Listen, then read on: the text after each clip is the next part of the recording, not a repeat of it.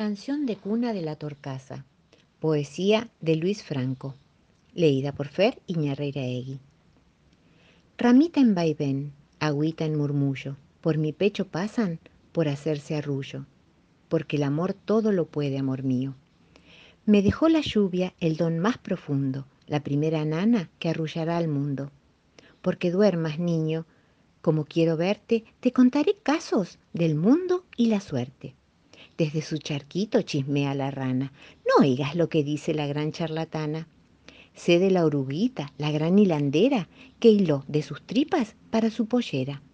Sé de la perdiz, que no encontró cintas, y la muy coqueta se pintó mil pintas.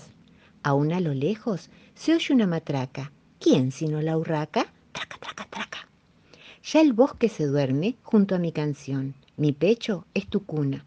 Duerme, corazón.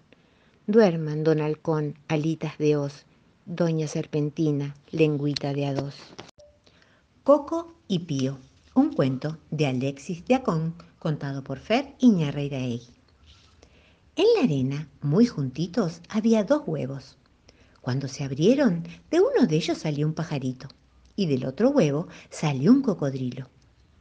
Hola, hermano, dijo Pío, el pajarito, creyendo que el cocodrilo que acababa de nacer era su hermanito, claro. Tengo hambre, dijo Coco el cocodrilo. Abrí bien grande la boca y la comida llegará, dijo Pío, porque así es como se alimentan los polluelos de las aves.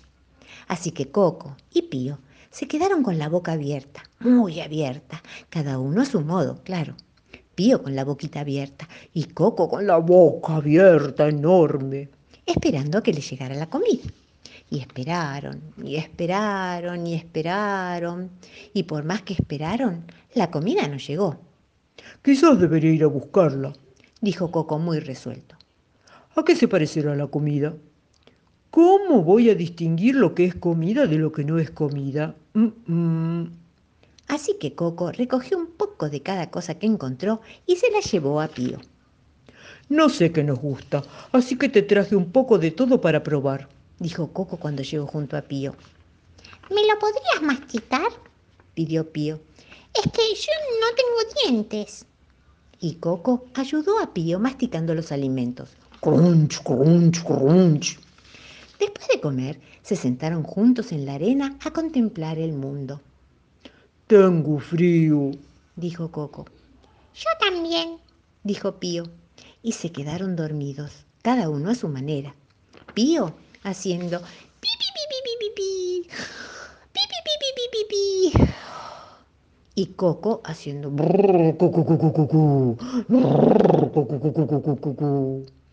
Al cabo de unas horas salió el sol. ¡Ay, mira, qué bonito! dijo Coco. Creo que deberíamos cantarle, dijo Pío. Y se pusieron a cantar los dos, cada uno a su manera. Pío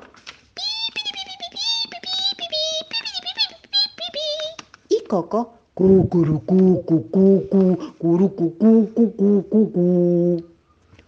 Ay, dijo de pronto Coco.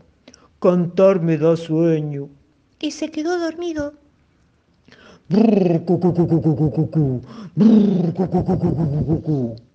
Y Pío siguió cantando.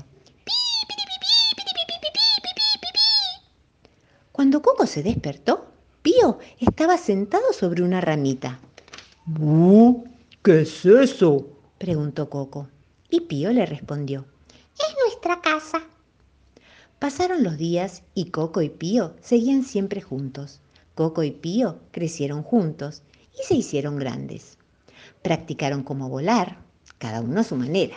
Pío estiraba las alas y Coco mientras aleteaba sin ningún resultado. También practicaron cómo flotar como troncos en el río.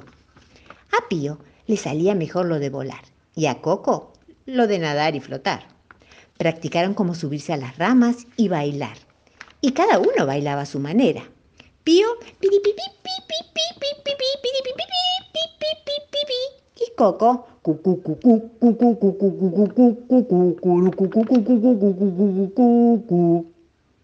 cuando hacía lindo tiempo, tomaban sol sobre las rocas y cuando hacía mal tiempo se esponjaban para calentarse. Me alegra que seas mi hermano, decía Coco. Y entonces una tarde, mientras cazaban en el río, la corriente se los llevó lejos, hasta un lago lleno de cocodrilos, junto a un bosque lleno de pájaros. Miraron los pájaros, miraron los cocodrilos, se miraron entre ellos. ¡Oh, oh! ¡Qué tontos hemos sido! dijo de pronto Pío. Después de todo parece que no somos hermanos, reflexionó Coco. Supongo que debemos decirnos adiós, dijo Pío. Adiós, dijo Coco, y se fue nadando con los demás cocodrilos. Pío se fue volando, volando hasta donde estaban los otros pájaros. Así cada uno tenía una nueva familia. A la mañana siguiente, Coco saludó al sol con una canción.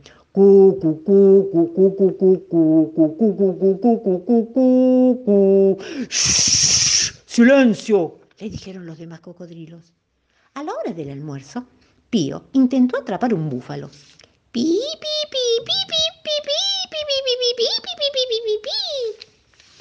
¡Ay, qué asco! dijeron los otros pájaros. Por la tarde, Coco les dijo a sus amigos. Miren, construyó un nido para nosotros, para todos. Miren qué lindo. Pero nadie le hizo caso. Al oscurecer, Pío salió a volar. ¡Regresa! le gritaban los otros pájaros. ¡Regresa! Nosotros no volamos por la noche. Pío encontró a Coco tratando de dormir sobre las ramas de un árbol. No podía dormir, dijo Pío. Yo tampoco, dijo Coco. Te extrañaba mucho, dijo Pío. Yo también. Hermanito, dijo Pío. Sí, dijo Coco. Buenas noches. Buenas noches. Y se quedaron dormidos, abrazados. Las canciones de Natacha. Una poesía de Juana de Ibarburu por Fer Iñarreiraegui. Se enojó la luna, se enojó el lucero, porque esta niñita riñó con el sueño. Duérmete, Natacha, para que la luna se ponga contenta y te dé aceitunas. Duérmete, Natacha, para que el lucero te haga una almohadita de albahaca y romero. Canuto el Tucán, un cuento de María Elena Walsh, contado por Fer Iñarreiraegui. Canuto el Tucán vivía en un lujoso hotel de turismo con piscina, cancha de tenis, robots heladeros y helicópteros que rugían todo el santo día. ¿Y a él qué le importaba todo eso? Lo habían metido en un jaulón de cristal para que los turistas lo fotografiaran. Canuto extrañaba su nido en la selva y su única alegría fue ver pasar una vez a Gaby, la campeona de tenis, que le tiró un besito. Una tarde dormitaba en su árbol artificial cuando de pronto ¡zum! ¡crack! La puerta de cristal se abrió como por arte de magia. Pero no fue magia, sino una fruta redonda tan hábilmente lanzada que rompió la cerradura. Canuto era muy goloso y antes de escapar alzó la fruta con el pico. Le era imposible volar con el pico abierto, de modo que bajó a las orillas del río Lapizul a esperar el colectivo. Mientras esperaba, observó la fruta. Era amarillo verdosa, pelucienta y dura. Está reverde, pensó Canuto, pero sin duda es mágica, porque me abrió la puerta. El colectivo era un yacaré voluntarioso que transportaba en su lomo a los bichos cansados de andar o volar. Canuto escondió la fruta bajo el ala, navegó un rato y bajó en la parada selva. Se encaminó a su nido, pateando al rato el raro fruto. Por la senda, qué casualidad, venía en bicicleta Gaby, la campeona, paseando con su novio Flacus, las raquetas en la espalda. Canuto la miró embobado y Gaby le dijo a Flacus, ¡Es él! Apuntaste bien, comentó Flacus. Te devolví la libertad, le dijo Gaby a Canuto. Ahora devuélveme la pelota. ¡Ah! ¿Cómo me atontó la prisión? pensó el tucán. Confundí una pelota con una fruta. Voló hasta el manubrio con la pelota en el pico y se la devolvió a su dueña.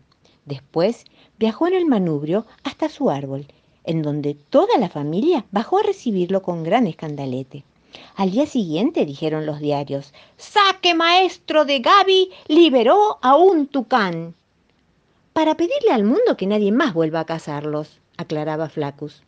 Pero el mundo creyó que se habían vuelto loquitos. Le mandaron a Canuto una cesta de frutas madurísimas y una parva de invitaciones para ver el campeonato desde una palmera alta, alta, muy alta.